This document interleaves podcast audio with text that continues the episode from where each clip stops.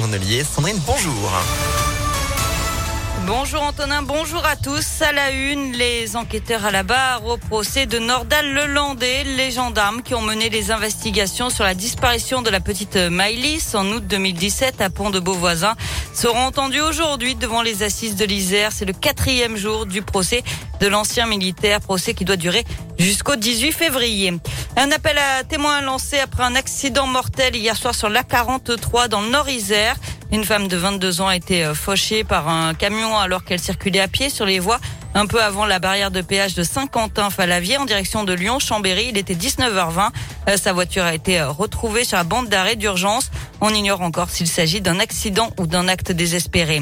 Deux supporters de l'OL placés en garde à vue. Sont suspectés d'avoir participé aux affrontements du 17 décembre dernier au stade Charletti lors des 32e de finale de la Coupe de France. Les deux supporters mis en cause ont 21 et 29 ans. L'un est originaire de Mâcon en Saône-et-Loire, l'autre de Saint-Genis-Laval. Selon le progrès, l'un d'eux a reconnu les faits, pas l'autre. Ils ont été laissés libres à la suite de leur audition et seront jugés en septembre à Paris.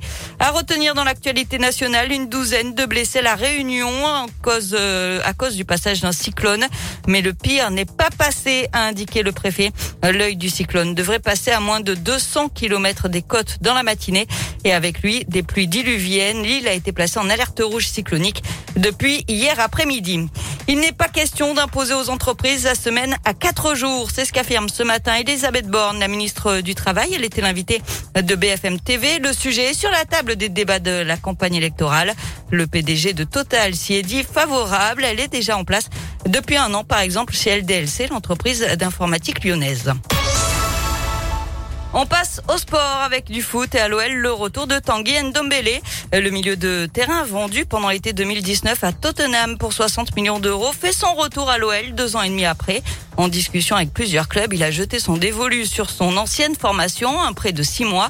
Présenté officiellement à la presse hier après-midi, il a évoqué les raisons de son retour. Lyon, c'est un club que je connais quand je pose le pour et le contre, je vois que j'ai trois mois et demi avant que la saison se termine. Je me dis que Lyon, c'est, pas mal pour moi, même si j'ai hésité avant de revenir parce que je me suis dit, je suis parti par la grande porte. De revenir, c'est un risque. Et voilà, je suis, je suis là, je suis prêt à prendre ce risque-là. Je pense que je suis un meilleur joueur aujourd'hui. J'ai un peu plus d'expérience. J'ai appris en Angleterre, même si ça s'est pas trop bien passé. Pour l'intérêt de tout le monde, soit pour le club, pour moi, c'est mieux qu'on aille dans le même sens. On espère euh, que le club euh, finisse bien classé, aller en Coupe d'Europe et tout le monde sera gagnant à la fin. Et le milieu devrait être apte pour affronter Monaco samedi en Ligue 1, match à 21h. Le début des JO d'hiver pour nos Français à Pékin avec du ski de boss et une première chance de médaille côté tricolore. Perrine Lafont, championne olympique en titre, est attendue sur les pistes. Les qualifications débutent à 11h. Enfin, en basket, coup dur pour l'Asvel. Eli Okobo sera absent pendant près de six semaines. Il doit se faire opérer aujourd'hui d'un kyste à l'épaule droite. Merci beaucoup.